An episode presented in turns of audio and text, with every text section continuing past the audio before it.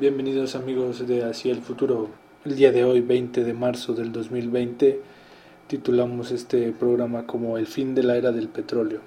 ¿Sí? Hoy es el día en el que el petróleo dio por culminado el ciclo de, su hegemonía, de su era, que viene desde la revolución industrial.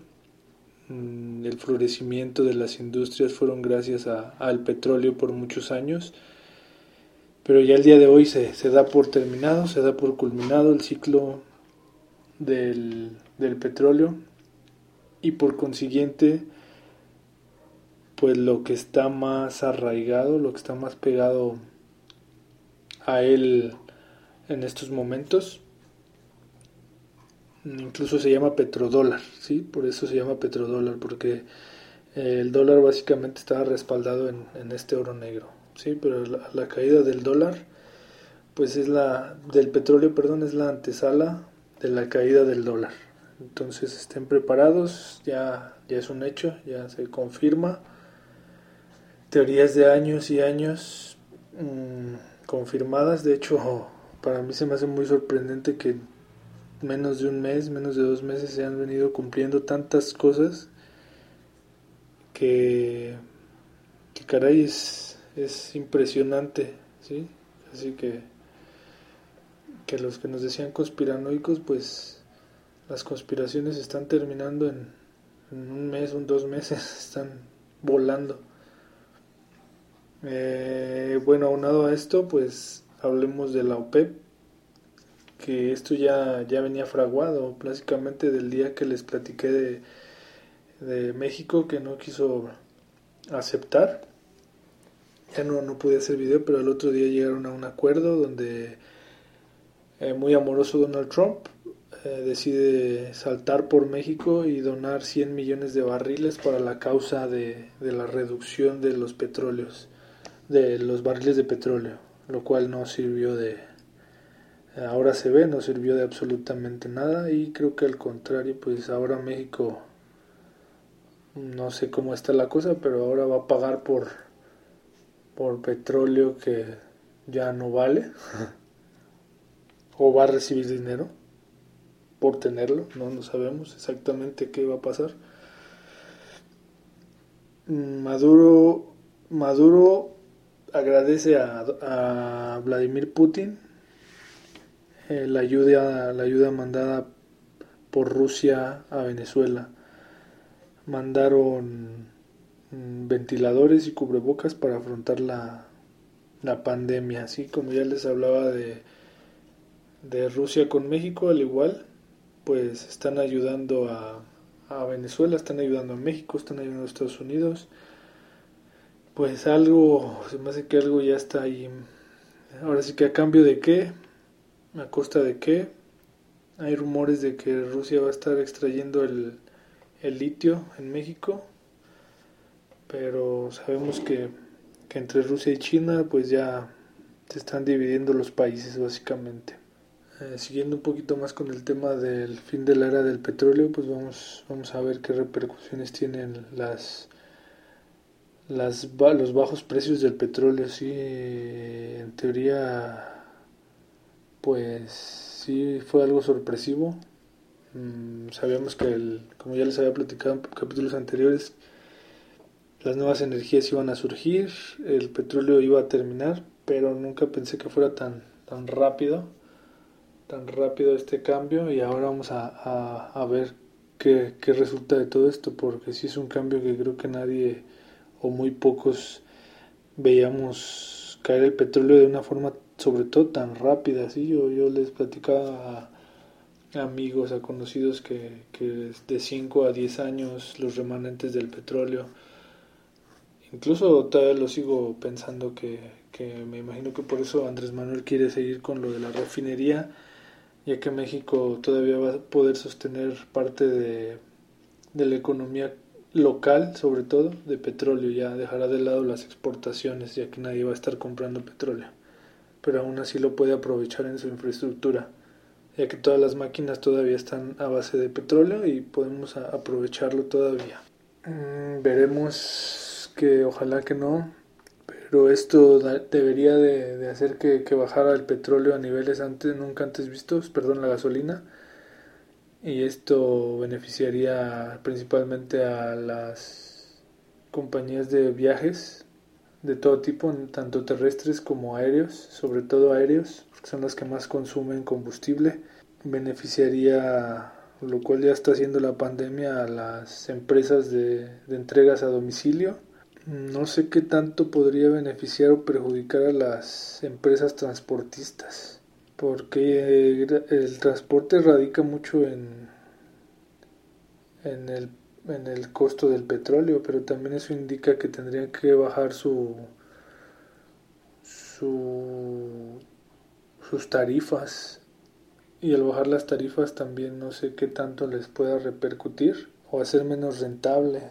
No sé si me explique, por ejemplo, si, si una empresa transporta commodities no sé, digamos tomates o, cierto tipo de alimentos, al bajar sus costos podría, podría no ser tan rentable transportar una carga tan, tan pesada o con ciertos riesgos, por lo cual no se, no se arriesgaría no sé, a salir de, de, una, en una ruta peligrosa por los bajos costos o las bajas tarifas. Y ahí podrían también tambalear las, las tan temidas cadenas de suministros. O la otra es que las beneficie y gracias a eso pues no se caigan pero pues como yo veo todos lo están haciendo a, a manera de que las cadenas de suministro se rompan hay que tener ahí mucha precaución y por lo pronto tratar de estar prevenidos con agua con, con algún algunos no perecederos por si las dudas vamos a hablar un poquito de Javier Alatorre este periodista mexicano de TV Azteca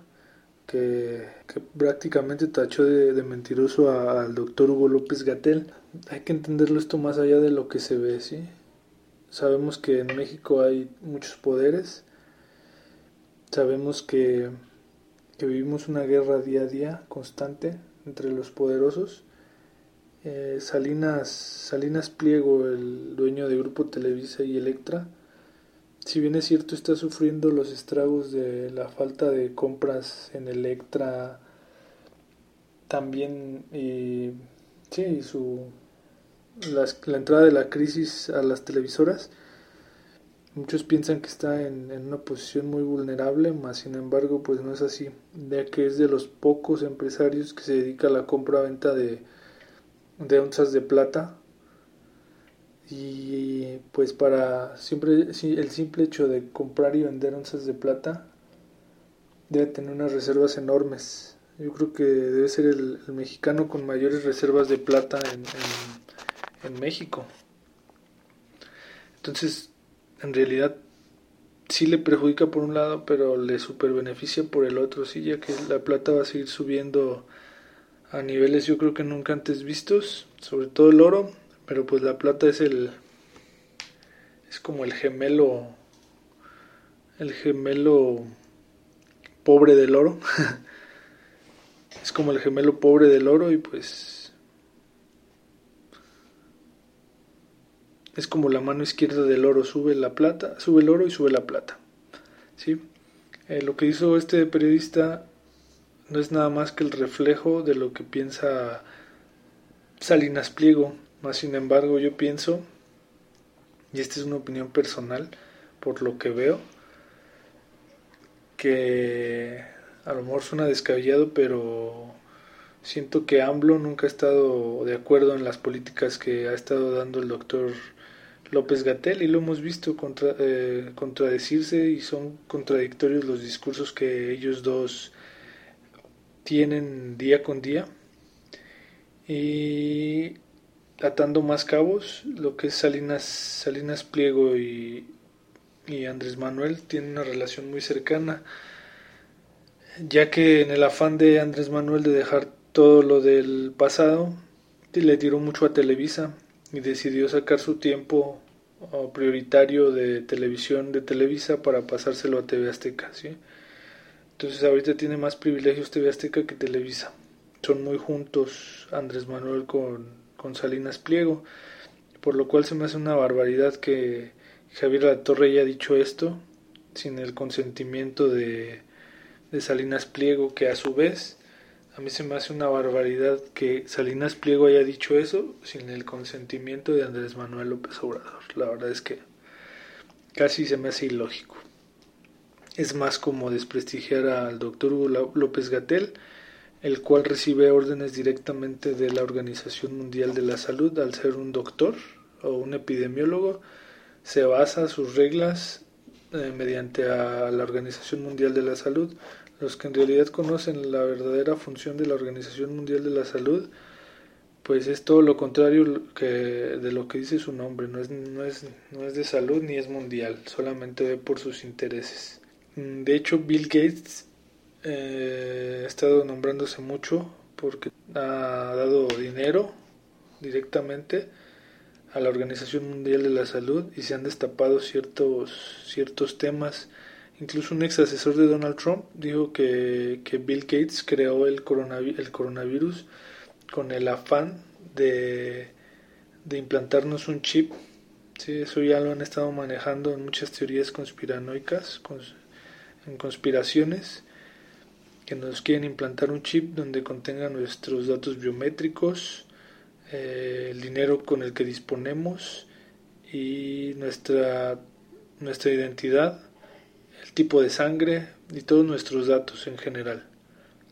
Con este no podríamos comprar ni vender si no tuviéramos el chip en un, en un mundo futurista post-apocalíptico. Y pues bueno, esto es lo más interesante que, que, he conseguido, se los he estado resumiendo un poquito. Si quieren que abordemos más un solo tema, lo podemos desmenuzar más a fondo. Hay tantísimas noticias son temas muy muy interesantes, muy importantes, pero les estoy dando así como que la primicia para que ustedes también lo busquen. Al igual otra noticia importante que salió es la 5G. Ténganlo ahí como en, en asterisco, hay que tenerla bien vigilada porque si han estado pasando cosas muy raras tanto con lo de las vacunas como lo de la 5G. Mm, hay algo que, que no cuadra, quieren imponer vacunas obligatorias y aparte, ya esto es otra teoría que, que con la 5G, implementando vacunas con nanotecnología, podrían, podrían mover esas frecuencias de onda de, 5, de la 5G para,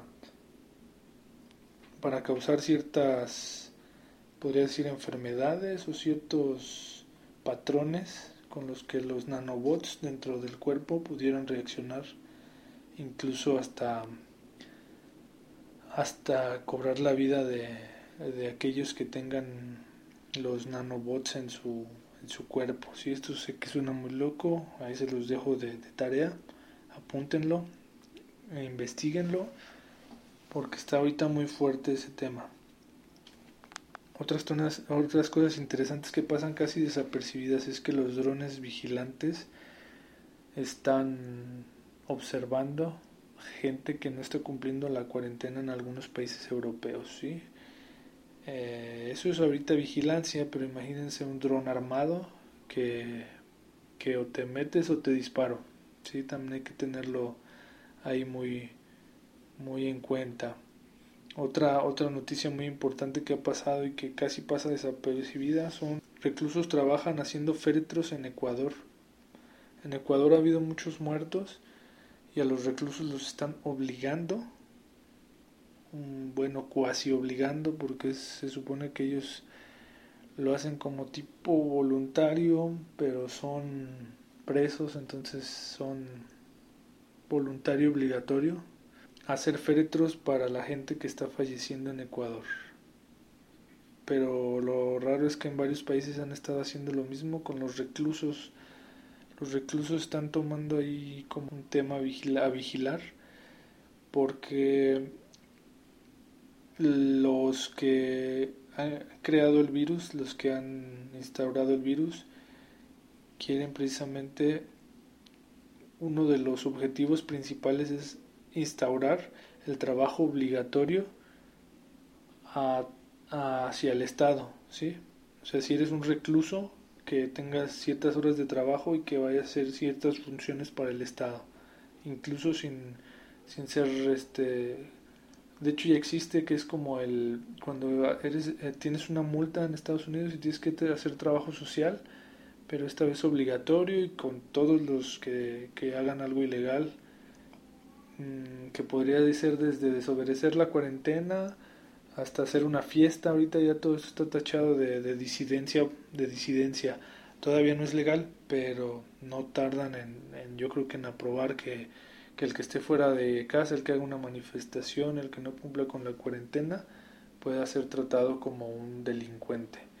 Incluso yo lo estoy viendo aquí en nuestra localidad, gente que le prohibieron abrir y que está abriendo a escondidas, se sienten casi delincuentes al estar vendiendo sus productos a puerta cerrada, escondidas de los policías. Pero la verdad es que la gente lo, lo tiene que hacer, es la necesidad de las, de las personas. Entonces hay que tener muy en cuenta este punto también. Y, volviendo a México, ya por último, este, Trump, Trump destaca la gran flexibilidad y tremenda inteligencia de López Obrador en las negociaciones con la OPEP. ¿Sí? ¿Qué les parece? O sea, yo no es un elogio como cuando cuando tú a un niño chiquito le pides algo que no te quiere dar y te lo da y ay, qué buen niño, qué inteligente, qué hermoso, qué precioso, qué bello. O sea, lo, lo, elogió tanto que lo hizo tan evidente en la trampa que, que atrapó a, México. Solo querían que se dieran, ¿sí? La, la, la diputada, no la secretaria de, de Energía de México, algo, algo no le agradó, por eso y sabía que estábamos muy vulnerables ante esta decisión, pero creo que tuvo que ceder ante la presión de, de Donald Trump, de Andrés Manuel, de, toda la OPEP, ah, en contra de, de, los beneficios del pueblo mexicano. Ya que al ser un pueblo petrolero, pues también vamos a, a ver estragos, posiblemente veamos algún, ojalá que no, alguna subida de intereses perdón, de, impuestos.